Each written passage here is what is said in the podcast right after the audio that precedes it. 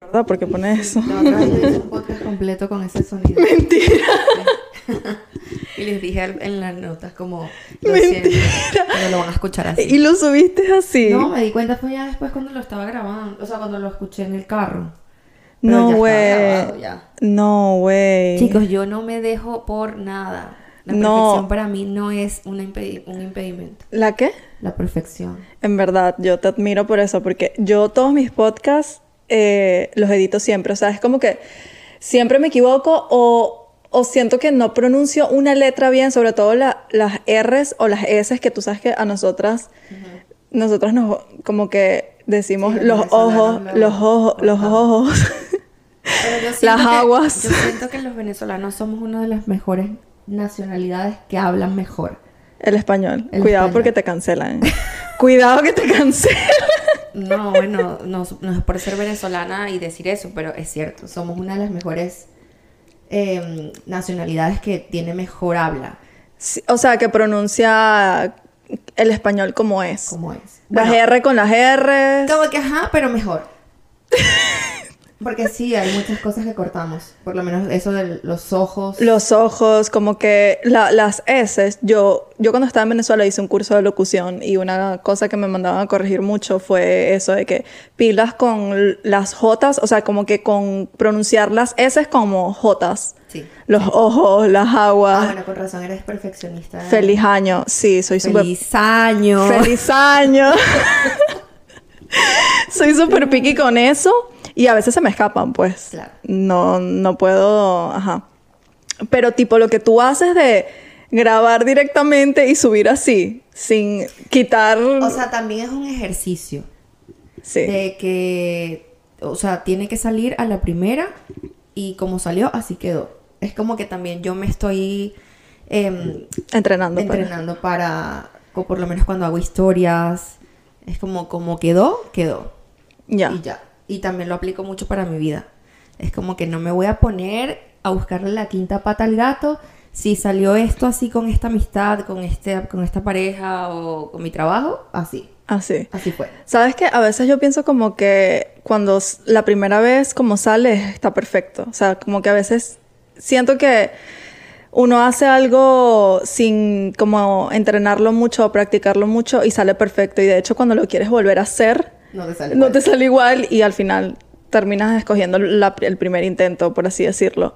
No pasa con todo, pero sí me ha pasado así. No sé, no sé si te pasa que tú cuando haces un plan, ¿tienes plan B? A veces, Sí. sí. Ok. ¿Por qué? No, porque por lo menos yo soy eso, como que si tengo un plan, yo no tengo plan B. Ah, ok. Tiene que salir el plan A. Muy bien, eso está cool. O sea, está cool porque o funciona o funciona. Pero también tiene su lado de que si no funciona, ah, se me murió todo, jodiste. claro. Sí. Porque no había otro plan más pequeño o más o, o que se pueda adaptar. Sí, o sea, siento que está cool en, en ciertas áreas, pero hay cosas de que sí tienes que tener un plan B, por así decirlo. O- o estar más abierta a adaptar. O, exacto, o exacto, estar más abierta a adaptarte porque a veces tipo, entonces lo que vas a hacer es forzarla, tipo, se tiene que dar Ajá. esto porque este Es es, como- el plan A. ¿Cuándo sé que tengo que soltar mi plan A? Ajá. Eso. Cuando sé si es que estoy yo siendo más perseverante y constante o cuando sé que estoy Que ya la estoy forzando. Uh, eso está interesante. Exacto. Eso está interesante. Ya A mí me pasó. con tu introducción. No, ya, ya empezamos. bueno, yo quería hacer este episodio tipo chill, tipo las como siempre nosotros hablamos, pero no tan deep. Como te decía, y esto es algo que quería comentar acá, de que nosotras tenemos como esta costumbre o estas mañas de que cada vez que nos vemos y hablamos, es como que siempre evaluamos la situación desde 28 perspectivas diferentes y como que siempre es como que yo no te voy a dejar a ti hacerte la loca, tipo, Isa, tú sabes que aquí reconoce esto y tú a mí tampoco. Claro. Y a veces como que, fuck, marica, es como que, ya, escucha, obvio, también yo entiendo que a veces yo quiero que tú me escuches y no me reclames nada y, y viceversa, ¿no? Pero siento que desde un tiempo para acá es como que todo es tan deep o a veces como que sin quererlo nos vamos así deep pues en nuestras conversaciones y a veces es como que "Ah, ya, ya basta, ya no quiero aprender más, ya no quiero saber nada de lecciones, simplemente me quiero quejar y ya. Exacto. Es como que quiero hoy darme el permiso de ser la más dramática persona que exista en la faz de la tierra. Exacto. Así No como cuando fuimos a Arepa Bar. Que estaba... Bueno, personas de Arepa Bar, si usted está viendo y escuchando este podcast, usted no puede cerrar los domingos a las 5 de la tarde. A las 5 de la tarde es cuando uno sale a comerse su arepa. Literal, fuimos el domingo eh, a comer. Teníamos el plan de ir a Arepa Bar. Y Isa, tipo, pasaste todo el día, me imagino, soñando con las empanadas de Arepa Bar, soñando con las arepas de Arepa Bar. Y en lo que llegamos, el muchacho nos dice, ay, ya estamos cerrando. O sea, la reacción de Isa fue como que, ¿qué? Me quiero morir, no puede ser. O Exacto. sea, ahí es cuando yo les digo que yo nunca tengo plan B. Sí, sí me, tú eres, yo me he dado cuenta de eso de ti, de que tú puedes ser un poco dramática. Como que si esta, esa es como que, ¿cómo es posible que esto que yo tenía en- planificado. no pudo ser? Y de Ajá. paso que no fue por mi control. Porque si hubiese sido algo como que, bueno, fui yo que, no sé, que me levanté tarde o qué sé yo.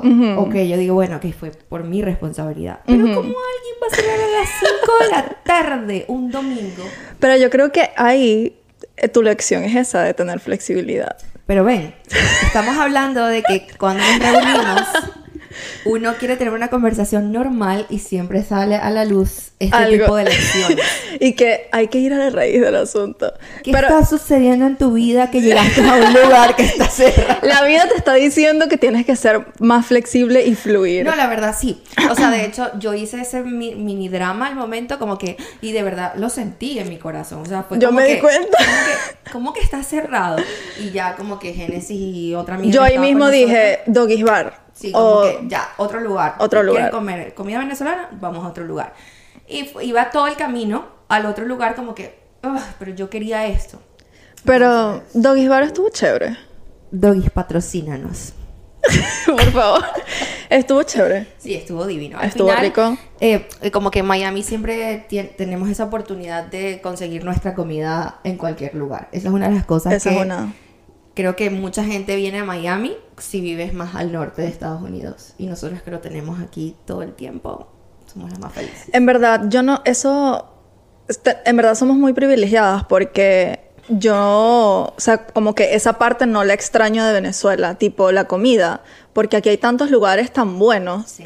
de, de comida venezolana y es como, es un privilegio, la verdad que Yo sí. siento que la gente que vive en Miami, y bueno, no quiero generalizar, pero por lo menos mi caso, yo no extraño tanto Venezuela por esto, porque Miami tiene espacios que te hacen recordar mucho a Caracas por lo menos, o sí, parte de Venezuela, por lo menos Doral, es la ciudad de Venezuela. Puedes conseguirte a tu vecino, a la persona que te atendía en el supermercado, Literal. al taxista. O sea, te puedes conseguir a todo el mundo en esa zonita de Miami y eso hace que te sientas en hogar. Por eso a mí me costó bastante venirme a este lado de la ciudad. Que cuando estoy aquí es como que voy a, un lugar y no me encuentro a nadie, la gente está en su mundo, nadie me ve, nadie me dice nada. Y cada vez que voy de nuevo a Doral es como que mi tierra. Bueno, de hecho, yo nunca he vivido en Doral, pero cada vez que voy a Doral siento como que voy a casa. Porque hay mucho, obviamente hay muchos venezolanos y es como que tú los ves, es como que te sientes que estás allá, pues. Te sientes acogida, como que aquí está mi gente. Aquí está mi gente. Yo tenía como este pensamiento de que las conversaciones deep, eh, como que todo el mundo las tiene, o como que las puedo tener con todo el mundo. Y literal me veía yo con, con la muchacha que me hacía las uñas o con cualquier persona random, me veía yo un día que sí, match. bien fall, bien otoño. Me veía yo hablando de astrología evolutiva con cualquier persona random y después yo pensaba, fuck, o sea, esta persona me estaba escuchando, pero pensará que estoy loca o la dejé más confundida porque no todo el mundo como que tiene esa apertura. Primero porque no todo el mundo como que quizás siente la confianza para hablar de temas, eh, no, no sé si deep o como energéticos y cosas más psicológicas. No todo el mundo como, como que tiene esa apertura para hablarlo con cualquier persona y también porque no todo el mundo anda en esa onda. Y yo pensaba como que todo el mundo anda preguntándose cosas así de la raíz de... Bueno, yo creo que ahorita sí hay mucho porcentaje de, de la población que se está haciendo preguntas. O sea, ahorita a muchos le está tocando la puerta la curiosidad, pero todavía siento que, bueno, como siempre, yo, siempre, yo siento que siempre va a haber eso, va a haber sus dos polos, como que la gente que está súper involucrada en buscar por qué, cuándo y cómo, y otra gente que decide ser ignorante. O sea, no hablo de ignorante de que bruto, sino como que decide seguir su vida sin hacerse ese cuestionamiento que también a veces suele ser demasiado confuso para nosotras. Sí. Como que, ejemplo, estamos pasando por una algo muy fuerte y no te permites quizás a veces vivirlo o lo vives más deep, pero sabes que al mismo tiempo esto es algo importante para tu evolución y que en un tiempo tú de esto te vas a reír y que es algo necesario para que vayas al lugar donde tienes que estar. Pero entonces hay otras personas que es como que, mira, yo Que no decido cerrar los ojos y continuar. Y está bien. Que yo a veces digo, yo quiero ser esa persona. Sí, está bien. O sea, hay gente. O sea, yo siento que cada quien está en su proceso y que está bien. O sea, si tú estás feliz así, chévere. A mí, yo ahora, después de, de trabajar en mí, de sanar, de, de ir a terapia y todo esto, yo ahora. O sea, yo no tengo muchas amigas eh, y tampoco salgo mucho. Y no sé si a ti te pasa, pero cuando yo veo a la gente, me relaciono con gente nueva o con gente que ya quizás conozco, es como que yo los puedo ver, puedo ver sus heridas, puedo ver sus traumas, puedo ver por qué actúan de cierta manera, como que, ah, esta persona tiene la herida del abandono, ah, esta persona es narcisista, ah, esta persona aquello. Claro. Y es como que yo me conozco tanto y he trabajado eso en mí a ciertos niveles que lo puedo ver fácilmente en otras personas y creo que eso también es una ventaja porque es como que ya tú sabes, salvas. te salvas, pones tus límites y dices, ok, sabes, yo no quiero a esta persona en mi vida porque sé que a largo plazo me va a afectar. Pero también es bastante solitario, ¿sabes? Como que obviamente proteges tu paz y tu, y tu tranquilidad. Sí. Pero ese es el precio, pues, como que vivir una vida bastante solitaria. A mí una vez me dijeron, y yo siento que he tratado como que de sacarlo de mi sistema, pero siempre me han dicho como que la evolución es solitaria. Total. Eh, al igual que cuando no solamente la evolución ni espiritual ni emocional, sino también evolución en tu trabajo, eh, en lo que te gusta, cuando te- realmente consigues como que ese punto, como que de que dices, Lo logré. Aquí es, es muy solitario. Y me lo he vivido yo en este proceso que, que he estado haciendo desde mayo, que bueno, que comencé a comer mucho mejor, que comencé a hacer mis hábitos del ejercicio y todo esto. Sí me he sentido muy sola, pero es por elección propia. Es como, como que uno naturalmente ya comienza como a irse de esos espacios donde sabes que no te va a ayudar a mantener ese hábito que tú estás integrando ahora. Y se lo comentaba a otra amiga hace poco, como que todavía no me siento lista para ponerme como Afuera. afuera, porque siento que todavía hay cositas que es como que, que va a ser, me va a sentir muy vulnerable. Claro. Ya cuando sienta un poco más de seguridad, maybe puedo salir. Pero, astrológicamente hablando, me sale que este, esta temporada que viene ahorita de los eclipses, me sale mucha soledad, pero es voluntaria. ¿Ah, sí? Es como me voy a esconder un poco porque, porque bueno, me gusta. Ah, ah, la verdad, yo, yo soy una persona solitaria. Yo no tengo tantas amigas. Yo tampoco. Y eso la gente lo ve mal. ¿A ti te parece una red flag si alguien no tiene muchas amigas? No. Yo creo que al contrario, ¿no? ¿Verdad? Sí. Siento que no tienes como higiene personal. Hi- higiene. Sí, sí, te entiendo. la- como, ¿me sí, entiendes? sí, sí. No sé si, si ese sería el término, higiene energético. Yo cuando estaba más chica, cuando tenía como 14, 15, yo moría por tener muchas amigas. O sea, era como, si no tengo 25 amigas en mi cumpleaños, qué horrible.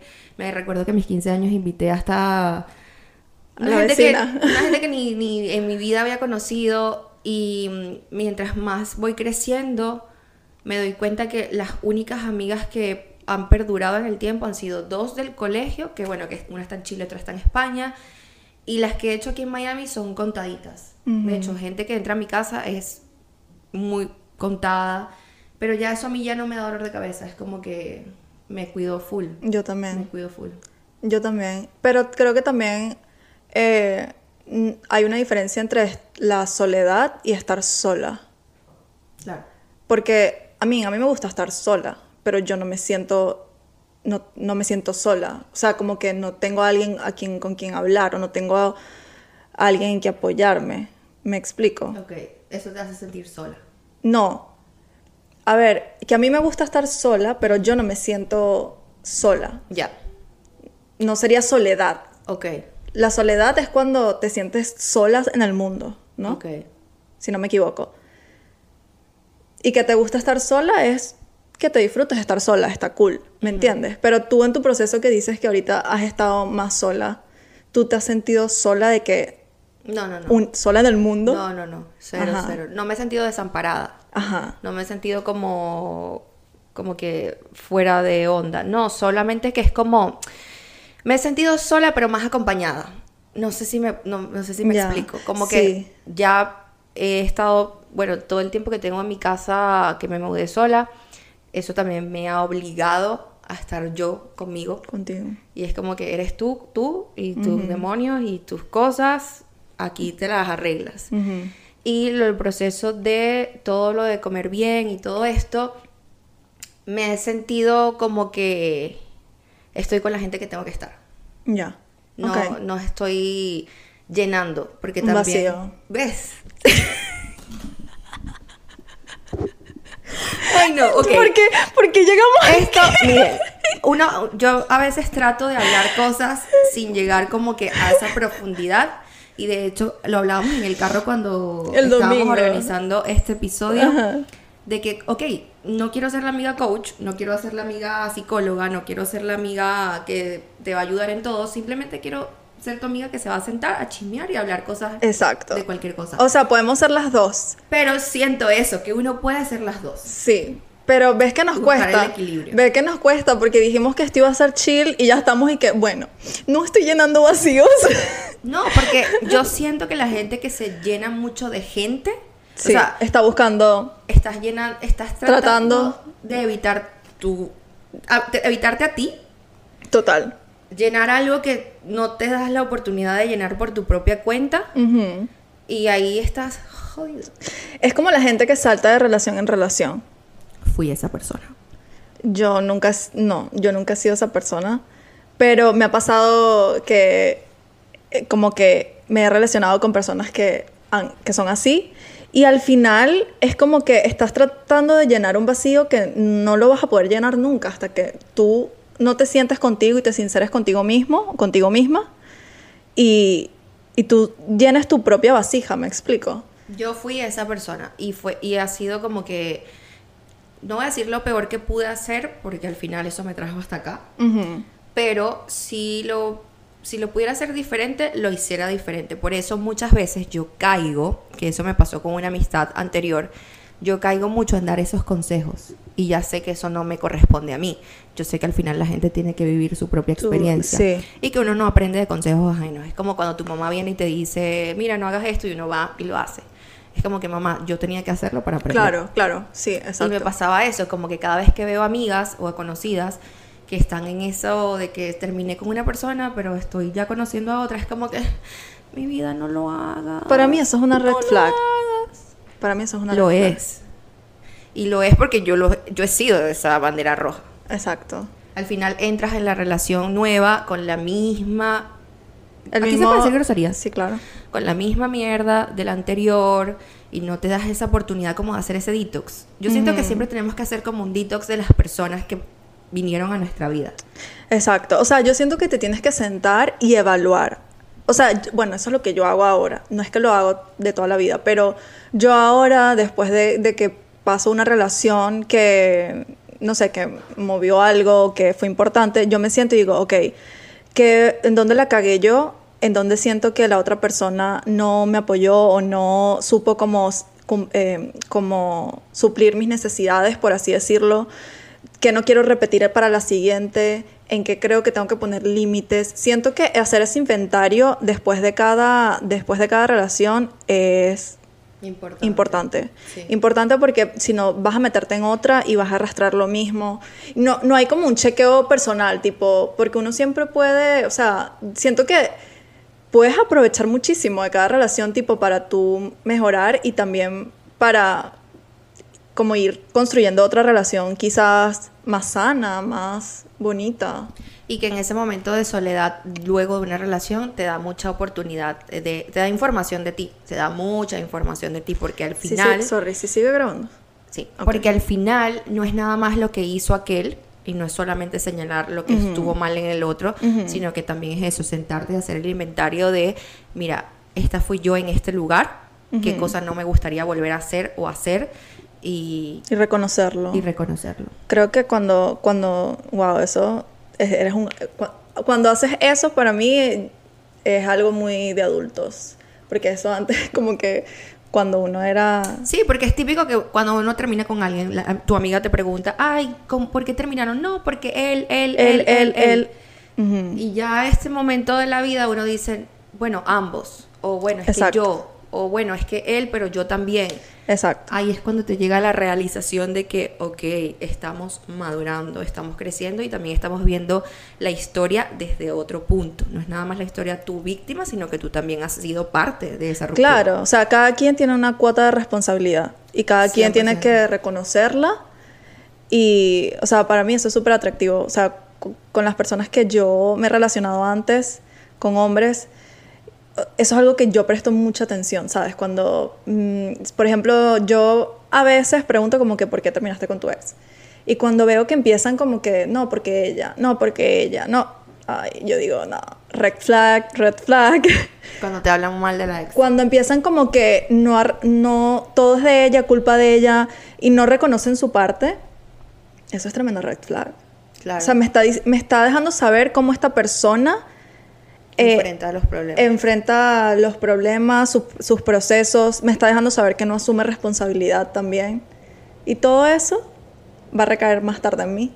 claro. Por eso es que las red flags siempre están al principio. O sea, al principio la gente te deja saber quién es realmente. ¿Tú Pa- crees? Yo creo. Yo que siempre creo que la gente te deja saber quién es al final. Cómo lo termina. Ajá, ¿cómo lo termina? Como cuando ya es como que ya no necesita nada de ti, es como actúa en ese momento también. Sí, sí.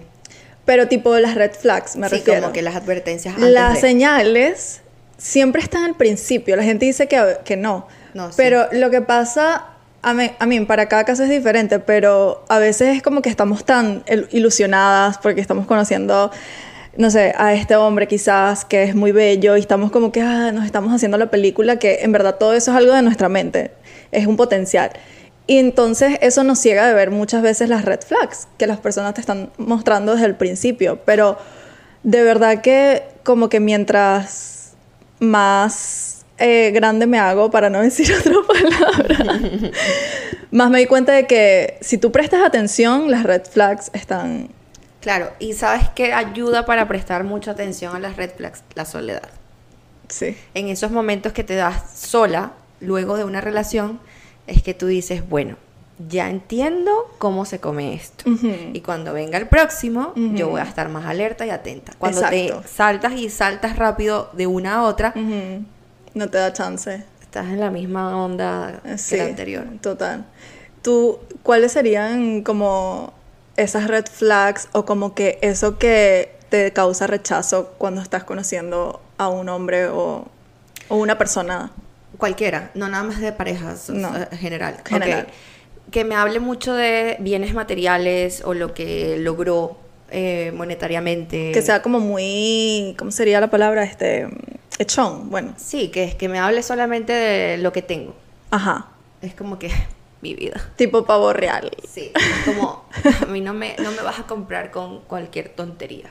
A mí- para mí, cualquier persona puede tener todo. Eso no define a nadie. Entonces, yo ahora es como que si vienes con tu cartera Chanel, con tus zapatos Gucci, tu gorra, no sé, cualquier otra marca, más tu carrazo, y vienes a contarme que sí, que tengo mil dólares ahorita en efectivo. Es como, Ay, sí. vida, eso a mí no me...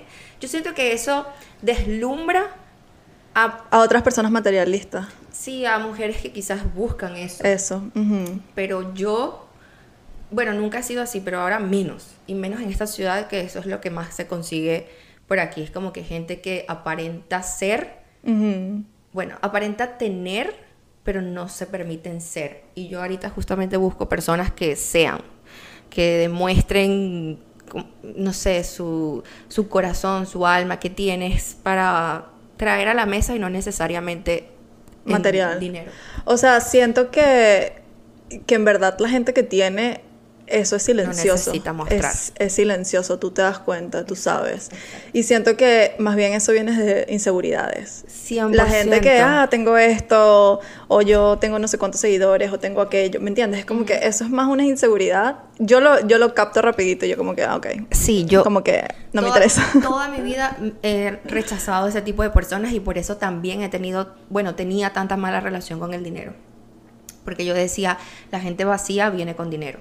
Ajá, Y era como que yo no quiero ser una persona vacía y por eso también rechazaba el dinero. Y por eso me lo malgastaba y todo esto, pero eso puede ser otro episodio de podcast. Sí. Porque es bastante largo el tema del, del dinero, del de la dinero. relación con el dinero. Pero sí, creo que una de mis mayores red flags es eso. Es como que si vienes solamente a mostrarme lo que tienes y cómo vistes, es como...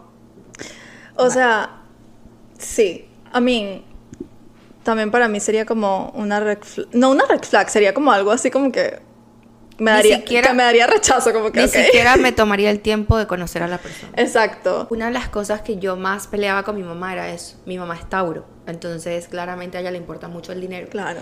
A mí me importa el dinero ahora, que soy adulta, pero en su momento ella y yo teníamos muchos choques, justamente era por eso, porque ella solamente pensaba en que yo tenía que buscarme un hombre con dinero. Y cuando conocía a mis novios de ese momento, era como que, obviamente no, tenía que sí, 18 años.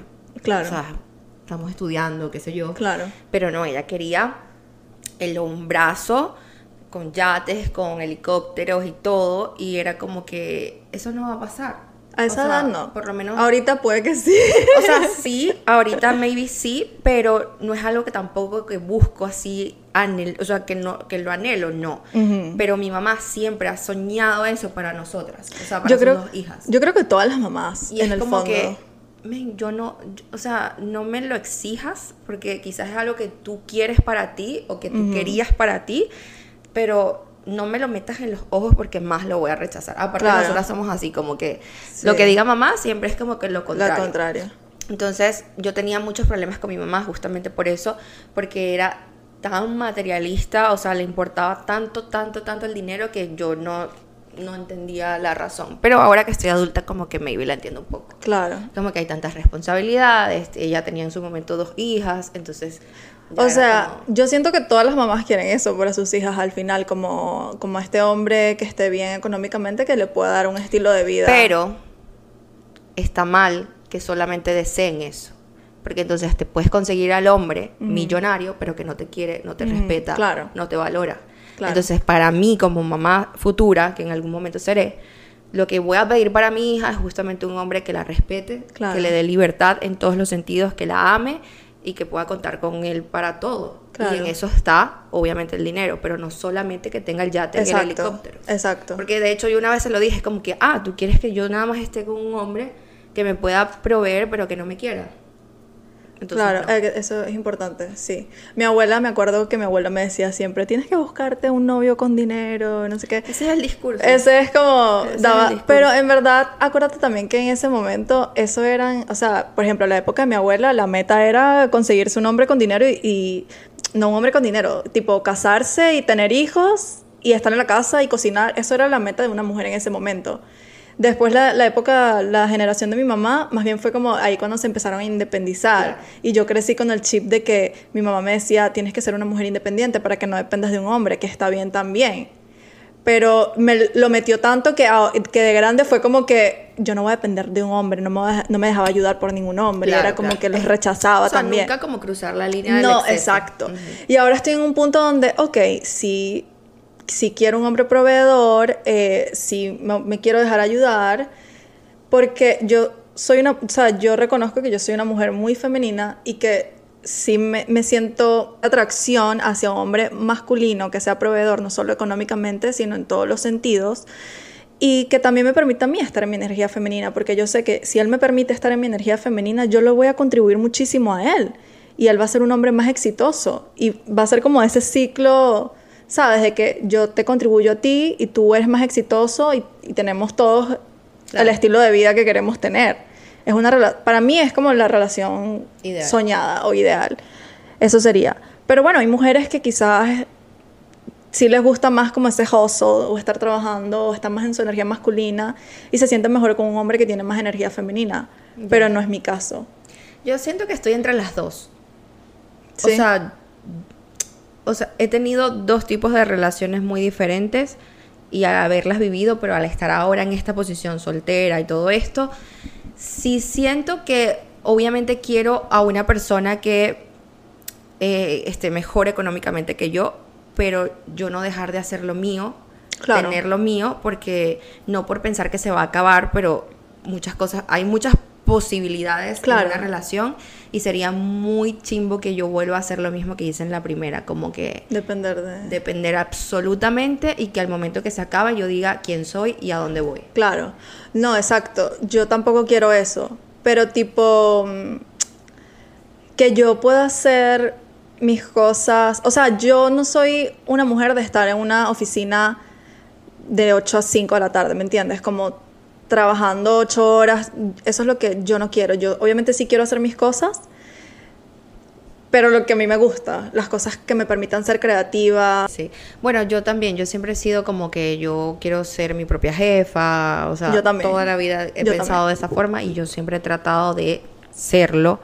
Hay momentos obviamente que se ponen las cosas más duras que otras y esa es una de las cosas que yo también no estoy tan de acuerdo en esa parte de que la mujer quiere que el hombre solamente contribuya porque ponte este ejemplo que me lo, dije, me lo dijeron a mí y yo me quedé con eso, como que obviamente la pareja siempre es un equipo, ¿no?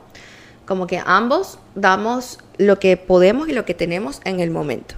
No más ni menos porque bueno, es lo que hay. Pero entonces ponte que una persona, una parte del equipo se quiebre. Una parte del equipo no pueda trabajar por alguna razón, que sería el hombre. Vamos a poner el caso del hombre. Que no pueda costear en el momento porque, qué sé yo, pasó algo. Entonces ahí salgo yo por él. Claro. A eso no me molesta para nada. No, a mí tampoco. Como que ahí entro yo al juego. Ah, Nunca he exacto. salido del juego, pero he estado como que detrás de la banca. Pero ahora que tú no puedes, ahora cuenta conmigo. Claro. Ahí es No. donde yo digo como no estoy tan de acuerdo en que el 100% sea solo de, de la otra persona. No, yo estoy de acuerdo con eso. Pero lo que, o sea, yo no haría eso si sería alguien con quien estuviera comenzando. Ah, no, 100% no. O sea, yo no, no quiero como construir esto con No, no, un hombre. No, no, no. Yo quiero que vengan ya construidos. 100%. Y construido en todos los aspectos. Sí. Emocional, espiritual, física, Física, mental. y monetariamente. y monetariamente, claro Porque sí. aquí no Es te que- estamos para construir. Exacto. O sea, sí, Además pero que, no. eh, eh, como que lo monetario, lo económico es un reflejo de su mente, de sus valores, ¿me entiendes? Entonces tiene que estar eso trabajado. Bueno, hablando de hombres, en esto, hoy, que estaba haciéndome las uñas, estamos hablando de Beckham y Victoria. Ay, los amo. Que vimos el documental. Bueno, yo vi el documental. Yo lo vi, yo lo vi. Y las personas que estábamos allí también lo vieron. En fin, la chica que estaba ahí hablando decía, ay, ¿cómo no me consigo un Beckham? Y yo estaba pensando, y lo dije. Yo muy pocas veces digo estas cosas porque yo a mí me gusta como que escuchar a la gente y no me meto en sus problemas. Pero yo dije, ah, tú quieres un Beckham, pero tú eres una Victoria. Ujú, ujú. Tú eres una Tú Victoria. sabes que yo una vez estaba hablando con un chico, estábamos saliendo, y una cosa no se me olvida. Lo primero que él me dijo es, es que yo quiero una dama. Y yo, ¿y tú eres un caballero? O sea, y era una persona, Isa, que no me abría las puertas, ¿sabes? Es que yo cuando veo esas cosas es como que tu incoherencia. No hay nada que me dé más rechazo que un hombre que no esté, o sea, que no esté en integridad con su palabra. Un hombre que pida y exija y que no lo no sea lo que está pidiendo, lo que está exigiendo, es como me da como el ick, como el asco. 100%. Y bueno, no nada más los hombres, las yo- amistades también. Sí. Yo he tenido unos, unas decepciones de amistades muy grandes por eso mismo, porque es como salen al público decir cosas y por dentro es como, o sea, dentro de casa es todo lo contrario. Y eso a mí también, eso es una red flag para mí gigante. Ahí Sí, me voy. sí. Me voy rapidito. O sea, lloro en el camino, pero me voy. Es verdad, yo también. Entonces le digo a esta, a esta chica, le digo, claro, tú quieres un Beckham, pero tú eres una Victoria. Y cuando hablo de Victoria, no hablo nada más de que sea famosa, ni no. Que la tipa se ve que, bueno, lo que se ve es que es una dama de pies a cabeza. Lo apoyado full. O sea, lo que muestra ahí. Yo veo a esa mujer y yo digo, con razón, tiene a ese hombre que tiene. Y lo que se ve que es Beckham, que es un súper caballero. O sea, O la sea, historia. Beckham es demasiado green flag. Beckham es todo lo que está bien. Todo lo que está todo bien. lo que está bien en un Beckham, hombre. Te amamos. Eh, o sea, el hecho, o sea, desde el principio que se ve que el carajo viajaba no sé cuántas horas para ver las 20 minutos. Que, o sea, el tipo está en su energía masculina y, o sea, ha estado con esa mujer toda su vida. Prácticamente ha sido la única mujer con la que ha estado. Es que muy, sepamos. muy Tauro de su parte. Eh, y ayer vi un TikTok que decía que le ha dado hasta 15 anillos de, de matrimonio diferentes, como que los renueva. Y se ve con los hijos. La relación que se ve que tienen con los hijos también es demasiado así como que, fuck, esa casa se ve que hay muy lindos valores. Sí. Que se ve que son una familia muy linda. Sí, Y con esto que estamos hablando es justamente lo que yo siempre he pensado desde que estoy soltera. Si yo quiero un hombre como yo siento que me lo merezco, yo quiero formarme o prepararme para, Para- ese hombre. exacto. Si yo buscaba una pareja como estaba yo en diciembre, yo me iba a conseguir un desastre. exacto. Un desastre. Y por eso también es importante esa soledad luego de un breakup. Como Ujú. que, ok, ahora voy a dar la oportunidad de volverme a conocer y saber qué es lo que realmente yo quiero. Exacto. Y si yo quiero un hombre que me trate como una dama, yo tengo que primero tratarme a mí misma como una dama Ujú, y, y también serlo. comportarme ante la vida como una exacto. dama. Exacto. Cumplir mis promesas, eh, mantenerme bien de todas las formas, Tener buenos alimentar, hábitos. exacto, todo eso. Y eso yo no lo estaba haciendo. Entonces, ¿qué iba yo a conseguir en ese momento? Claro. Puro desorden, puro Porque, desastre. exacto, porque tú atraes lo que eres, 100%. no lo que crees que vas a hacer, sino 100%. totalmente. Entonces, Seamos primero, todas victorias. seamos todas victorias. Amo. Amamos. Amo. Amamos. Bueno, para ir terminando con el episodio, tenemos que. Está, está grabando. Sí, sí, ¿verdad? sí. Ok. Yo estoy viendo así a cada rato, pero. ¿Y qué? ¿Quieres hablar mal de los hombres? 100%. Hablemos mal de los Hablemos mal de los hombres. Aunque bueno, no quiero que caigamos como en los podcasts que están en TikTok muy de moda, que lo que hacen es hablar mal de los hombres. Los hombres forman parte muy importante de nuestra vida, Claro. sociedad, aunque sean los que...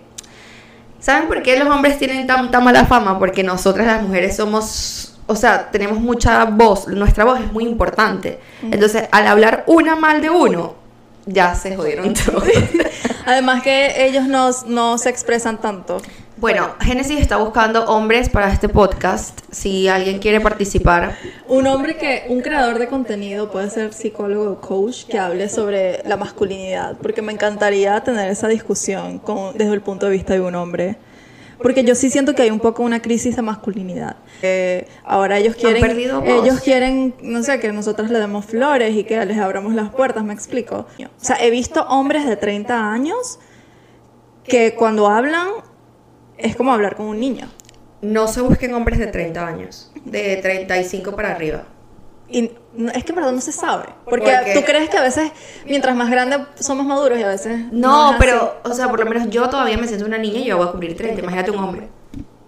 Sí, y ellos tardan más, ¿no? No, yo no me siento una niña, solamente que yo todavía tengo cosas obviamente de, de niña malcriada, entonces te puedes imaginar un hombre que va a cumplir 30. Ay, no. Bueno, pero también depende de la edad que la- de la las personas que nos están escuchando. Si hay una niña de 25, no se, no se puede. No, claro, muy importante, 40. importante, importante, importante. O sea, yo lo que veo es que son niños.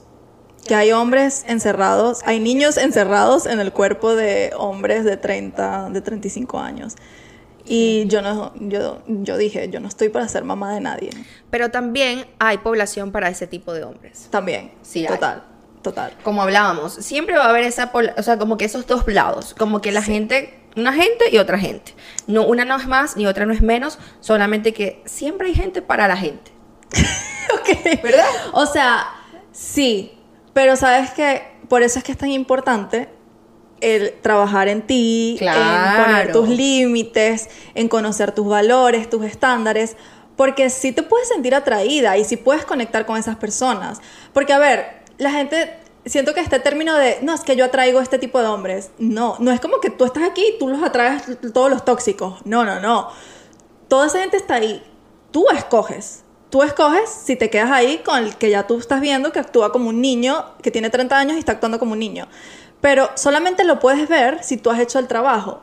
Si tú también eres una niña, si no has trabajado en tu niña interna, obviamente te vas a quedar ahí y vas a conectar con esa persona y por eso después es una relación súper tóxica, lo que sea. Pero por eso es tan importante el trabajo interno y el tema de los estándares, los valores, porque yo ahora, en verdad por eso es que lo digo tanto, porque es que yo tengo mi lista de estándares anotadas en, en las- en los notes del teléfono y es como que de vez en cuando las reviso y de vez en cuando noto más cosas, como que esto no y esto no. Y en verdad eso ha sido como una protección para mí porque me, me he visto en situaciones donde a veces porque me gusta mucho la persona trato de que encaje, pero no encaja con ninguno de esos estándares. Y es una protección, me termina, me termina salvando. Pero ¿no crees también que esa protección es miedo? No. Porque, ejemplo, yo no tengo esa lista, pero sí me he dado cuenta que a veces como que puedo bajarle dos a ciertas cosas, no a, a personalidades. O sea, tipo, mis, mis, mis no negociables, hay cosas de personalidad, que eso sí es muy complicado porque uno nunca cambia a nadie. Pero por lo menos, ejemplo, como que, ay, que deje la ropa tirada en el piso. Bueno, sí, esas son cositas. Entonces es como que, ¿qué tal si ese hombre que deja la ropa tirada en el piso, fuck, tiene unas cosas espectaculares que ofrecerte? Claro, claro. A mí, yo lo que digo de, de mis estándares son casi como mis no, mis no negociables, como por ejemplo que me falta el respeto. ¿Me entiendes? Ah, claro. Por eso te digo, cosas de personalidad, ahí sí no, las, no se Mm, negocian O porque... sea, exacto. Ajá. O sea, para mí esos son no negociables. O sea, cruzas ese límite y te fuiste. O sea, eso sí. Eh, obviamente las cosas que tú dices, tipo, que no se sepa vestir, Exacto. eso se puede mejorar con el tiempo. Claro, pero no es que no es, no es no rotundo. No, exacto. Yo puedo, exacto. Es algo que yo puedo dejar pasar si en verdad es una persona con la que conecto demasiado Claro. bien y todo. Porque he conocido caballero. mujeres que literal es como que, ay, no come pescado. Es como, No. Por ejemplo, otro no negociable para mí es que no lleve un estilo de vida saludable, que no se cuide, 100%. que no se cuide mental, espiritual, físicamente, eso es un no negociable. A mí no me gustan los hombres que no hacen ejercicio. A mí tampoco. No es como que tampoco quiero crear una lista súper, ¿sabes? Radical. Pero, o sea, lo que yo me refiero es eso, de que, que me falta el respeto, es un no rotundo, Ah, obvio. que no, se cuide Y no solamente parejas, las amistades. las amistades igual. también, todo, cualquier persona. Que haga ghosting. Que haga ghosting, si no han escuchado mi episodio del ghosting, vayan, porque... Amo, amo, amo. Amo ese episodio. Eh, como que ese tipo de cosas es para mí un no rotundo. Y esto me ha protegido a mí, ¿me entiendes? Un no rotundo también, que no haga trabajo interno. Ajá. Eso es de narcisista, ¿sabes? Pero no necesariamente que, no es que vayas a terapia ni nada, no. Que se dé tiempo a solas, que se conozca. que se conozca, que puedas tener una conversación deep. Yo amo, amo, amo. Yo puedo, miren, yo he tenido novios feos. Pero, fuck, uno, si yo puedo tener una conversación muy heavy con una persona, ya tiene mi corazón. Sí, yo también. Ahí es cuando les digo que es como que no me interesa qué tienes, sino qué eres. Sí. O sea, yo creo que un poco de las dos. Ahora sí. Las Ahora dos son importantes. Pero sí. o sea, puede que conecte con alguien muy bien que quizás no sea muy agraciado físicamente y como que ok, ok. Pero, um, Ay, ahora, yo ahora sí, yo ahora sí quiero, o sea, antes decía que no me importaba que alguien no fuera lindo físicamente, pero ahora sí está en mi no negociable, como que que se cuide, no, a mí sí me que sea importa. higiénico, Sí. que huela divino, Que huela divino. que vaya al gym. Hombres, por favor. Desodorante, perfume. Perfume, Yo salí una vez con alguien. no te puedo explicar. Qué mala experiencia. o Ay, sea, no. no, marica, No, horrible, horrible. Yo quedé traumada. O sea, el man, como de, de las varias veces que salimos, una sola vez olía bien. Me De muero. resto era como un olor como A viejo. horrible, como a violín.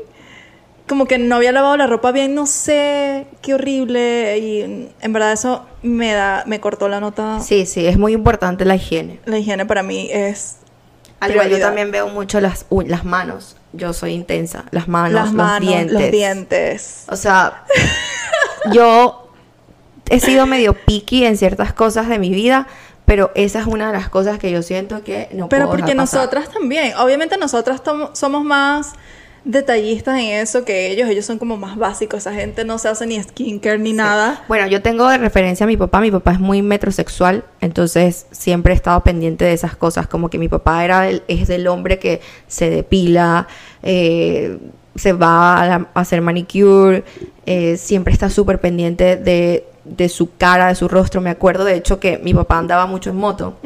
Entonces, cada vez que llegaban las noches, agarraba, se colocaba su limpiador facial, algodoncito, cremita, cosa, y eso para mí era como que, fuck, mi papá está haciendo esto y yo no lo estoy haciendo. Y de hecho, ahorita que vivo sola, siempre como que en las noches es como que ah, tengo que ir y recuerdo exactamente esa imagen, como mi papá arreglándose para irse a dormir. Exacto. Entonces, los hombres que han estado en mi vida han sido así. Ah, qué cool. Es que creo que a lo mejor muchos piensan que eso es gay, eso es ser Sí, gay sí, o algo. sí. Y en verdad no, pues es cuidado No, personal. ¿Qué tiene que ver la sexualidad con que seas higiénico? Bueno, es que ellos lo tienen ese chip. Wow. Hay un video en TikTok de un niño, de un chico que hace como un audio que el audio dice gay. Y entonces, y yo me imagino que los hombres viven eso, como que ellos tienen que, como que se cuidan mucho de tipo no cruzar las piernas, que esa voz así que gay, o no sé, cualquier Sí, gesto sí, así. sí. Y yo no lo había pensado y yo ahora digo como que, wow, los hombres me imagino que como que en el fondo de su mente tendrán eso de que, ah, esto es muy gay. Y se cuidan Me- mucho. Yo doy gracias a Dios todos los días por ser mujer. De verdad que tienen un verdad. papel muy pesado que- en la sociedad. Para O sea, todo.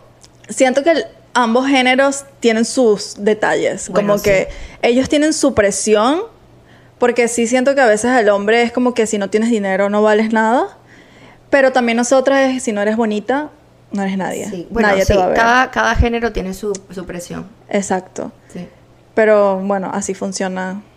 Así funciona la o vida. sea, siento que así funciona, pero gr- gracias a Dios tenemos como criterio propio también, porque yo sé que obviamente eh, que un hombre tenga mucho dinero no quiere decir que, no sé, sea un hombre honesto, sea un hombre bueno. Claro. ¿Me entiendes? Igual que una mujer que sea muy bella no, no quiere decir que sea una buena mujer.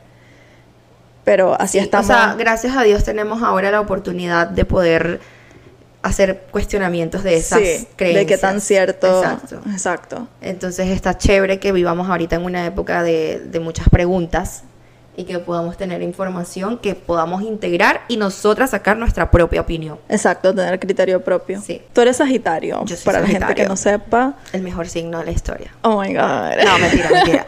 Tengo, Yo soy que, Piscis. tengo que aceptar que no es el mejor signo. El mejor signo. No lo es. Eh, ¿Cuál es para ti el mejor signo? Mm, bueno, una vez hicimos un video juntas en las historias y yo dije que me gustaría ser Leo. No, fui yo la que dijo. ¿Sí? Y yo dije ¿qué? Sagitario. Ah. Pero me gusta Leo, me gusta el signo Leo. Eh, siento que no hay mejor ni peor. Ujú. El que no me gustaría ser, si lo tengo muy claro. Ya va, esta era la pregunta. ¿Con cuáles signos has tenido malas experiencias y por qué? Ok, he tenido malas experiencias con los acuarios. Mi ex con el que me iba a casar era acuario, entonces claramente no es la mejor experiencia. Eh, Pero aparte de él, otro, otro acuario, para, porque a lo mejor lo estás, los pobres acuarios lo estás. No, pero tengo una tía que es como mi segunda mamá, que es acuario y es la mejor persona que he conocido en mi vida. Entonces, como que no sé si es cuestión de también, bueno, en ese momento no conocía ni su ascendente, ni su luna, ni nada. Entonces, como que ese complemento no lo sé. Pero en esa experiencia como tal, acuario, bye. No volvería a tener una pareja acuario. No. Son muy infantiles para mí. O una gente que no, no sé. Pero quizás es la persona, pues. sí, sí, también. No, es que no puedo, no puedo definir a un, a un signo por una persona. Exacto. No y aparte como que Acuario a ver, hay ciertas características, pero bueno, está todo lo demás de la carta natal, eso, tipo luna. Es cuestión de compatibilidad también. Es pero, has pero bueno, en tu experiencia personal, Acuario, cero. También he tenido malas experiencias con cáncer. No, mentira, perdón. Con escorpio. Cero por cero. Tampoco. No es que no me gusta la gente escorpio, pero es como. Bueno, no hacen match conmigo. ok. Y ya creo que esos dos. Porque las demás personas, eh, o sea, mi- mis allegados, no, bien. ¿Y cuál ha sido como que los, con los mejores signos que te llevas? Leo, me llevo muy bien con los Leo, mi papá es Leo, lo amo, Claudia es Leo, eh, tengo otras amigas que son Leo y también siempre es como que hacemos como buen, Un buen buena match. dupla, Bueno, yo tengo luna en Leo. ¿viste? Ujú. ¿Viste? Eh, Capricornio, he tenido buen, buen feeling con Capricornio, no así que de amistad a morir, pero sí es como que, bueno, ok, Se pueden llevar. nos podemos llevar. Eh, Aries, ¿Sí? Me llevo muy bien con los Aries, yo soy ascendente de Aries. Mi Mm. hermana es Aries, nos llevamos súper bien. Tengo otras amigas que es Aries, me encantan. Y ya creo, creo que esos son los signos, los del top 3. So, Leo, los, los que, Capricornio. con los que te llevas mejor, Leo, Capricornio y Aries. Bueno, no puedo decir que me llevo mejor, pero he tenido buenas experiencias. Ya. Yo, bueno, mi primer novio fue Capricornio y fue mi relación más larga y ah, yo casi siempre conecto muy bien con los signos de tierra. Capricornio, eh, mi mejor amigo es Virgo, que es mi signo opuesto. Con él siento como que nos entendemos de una manera Diferente. muy cool, como que por ser signos opuestos, como que yo complemento partes de él que quizás él no carece y viceversa, y como que tenemos una buena conexión. Sagitario también me llevo muy bien, me, me he dado cuenta de que conecto full con los Sagitario, con los Leo también, algunos, no todos.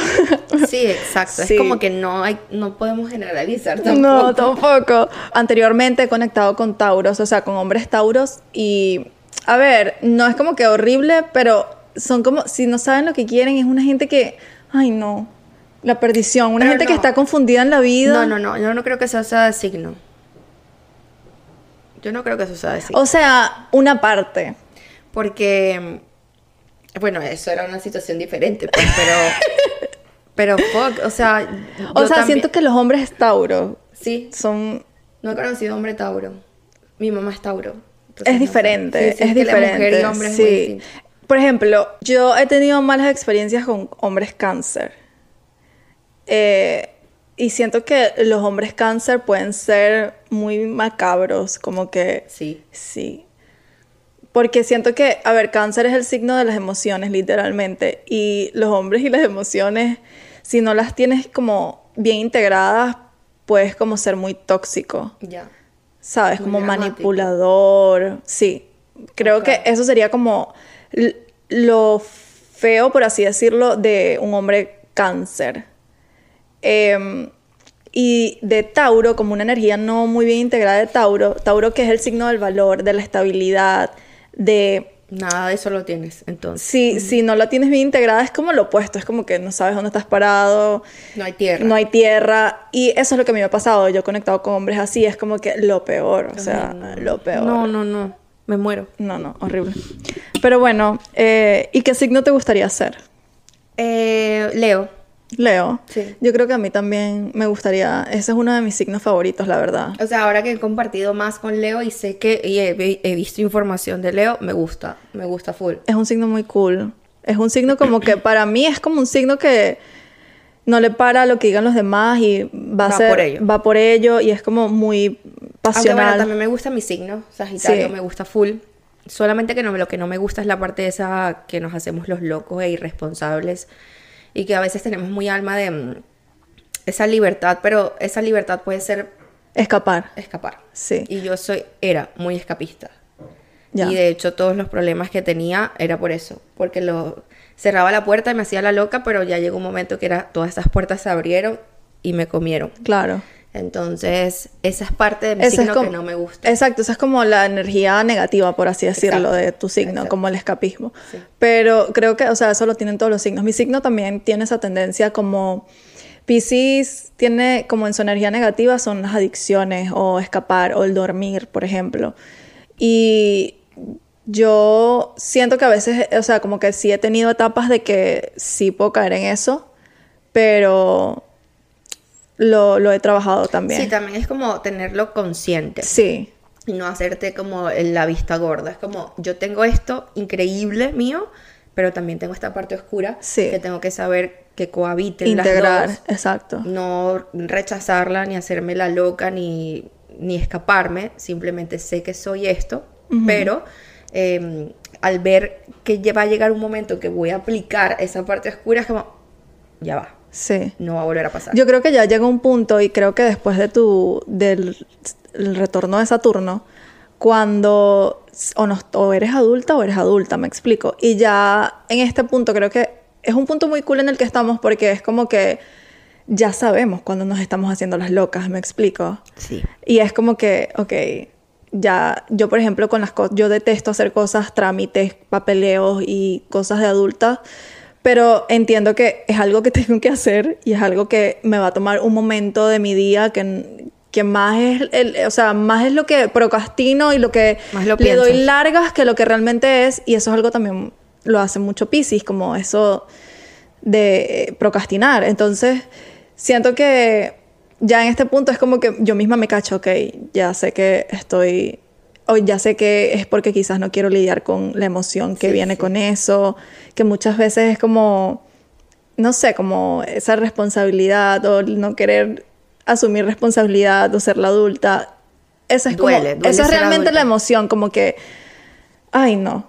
O, o, que, o que sea estresante, porque sí, a veces hay cosas que son estresantes es como que no quiero estar en esa emoción y es como que lo procrastino Sí, duele ser adulta o no. un poco. Duele esa transición de ser adolescente a adulta. Sí, A mí me costó un montón, pero bueno, lo estamos logrando, se chicos. está logrando. estamos logrando. Bueno, Isa, yo creo que ya lo vamos a dejar hasta acá porque tenemos bastante rato hablando. Eh, fue chill, estuvo... Fue chill. Digan me- ustedes qué les pareció. ¿Qué si les pareció? muy deep o fue una conversación que se puede... que se puede decir que estuvo... Estuvo- medio. Hubo dos partes. Término medio. Hubo dos partes. Hablamos de Beckham, hablamos de la oscuridad. o sea, Pero yo quiero saber si ustedes también hacen eso con sus amigas, tipo de que es como no como que siempre tienen estas conversaciones deep y, y le buscan como que evalúan la situación de diferentes perspectivas y, y ya no casi que no pueden tener conversaciones ligeras, casi. queremos saber sus opiniones. saber, queremos saber sus, sus experiencias también. Bueno, gracias por Gracias. acompañarme el día de hoy. Gracias. Por prestarme el espacio también. Así que nos escuchamos un próximo jueves en un nuevo Mi episodio día de... favorito. Jueves. A mí también me encantan los jueves. Jueves eh, mi astral dice Jueves jueves, de de Júpiter. Júpiter. Ajá. Y ese es mi planeta. es nuestro planeta, es mi planeta ¿Ah, sí? regente también. Ah, Y es el planeta de la buena suerte. Así que si se meten con un Sagitario o con un Piscis, van a tener mala suerte, de por vida, ¿ok? Así que tengan cuidado. bueno, nos escuchamos el próximo jueves en un nuevo episodio de Teria. Podcast.